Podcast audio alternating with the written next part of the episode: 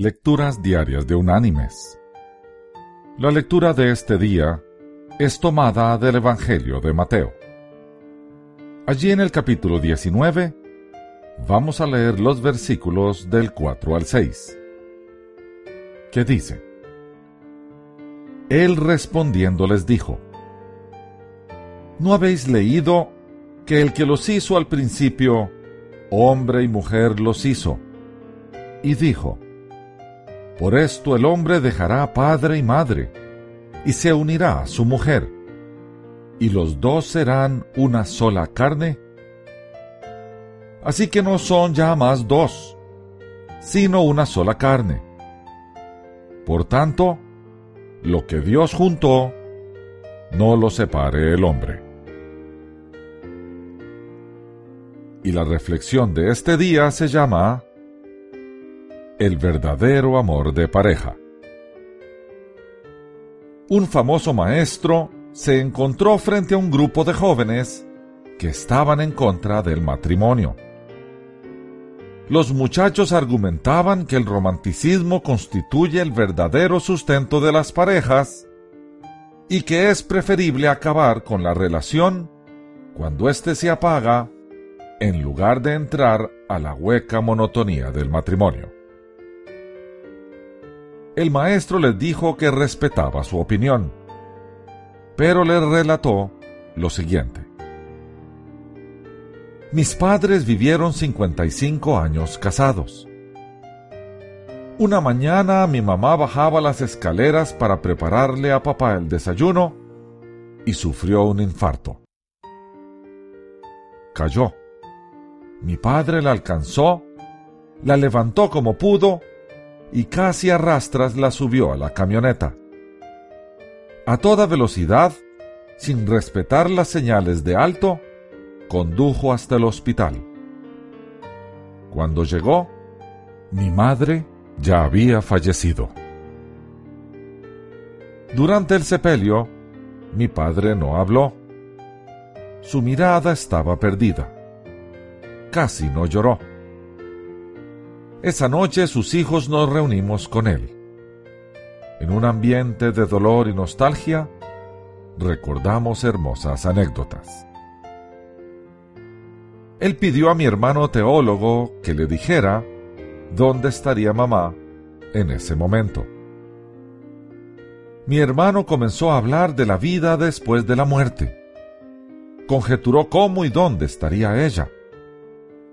Mi padre escuchaba con gran atención. De pronto pidió, Llévenme al cementerio. Papá, respondimos, son las once de la noche. No podemos ir al cementerio ahora. Alzó la voz y con una mirada vidriosa dijo, No discutan conmigo, por favor. No discutan con el hombre que acaba de perder a la que fue su esposa durante 55 años. Se produjo un momento de respetuoso silencio. No discutimos más. Fuimos al cementerio, pedimos permiso al velador y con una linterna llegamos a la lápida. Mi padre la acarició, lloró y se dirigió a los que estábamos viendo la escena conmovidos. Fueron 55 buenos años, ¿saben? Nadie puede hablar del amor verdadero si no tiene idea de lo que es compartir la vida con una mujer así. Hizo una pausa y se limpió la cara. Ella y yo estuvimos juntos en aquella crisis cuando hubo que cambiar de empleo. Continuó. Hicimos el equipaje cuando vendimos la casa y nos mudamos de ciudad. Compartimos la alegría de ver a nuestros hijos terminar sus carreras.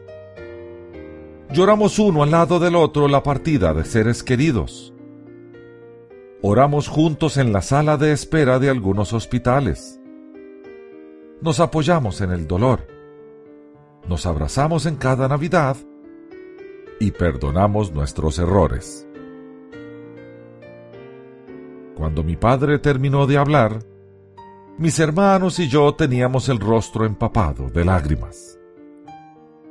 Lo abrazamos y él nos consoló. Todo está bien, hijos. Podemos irnos a casa. Ha sido un buen día.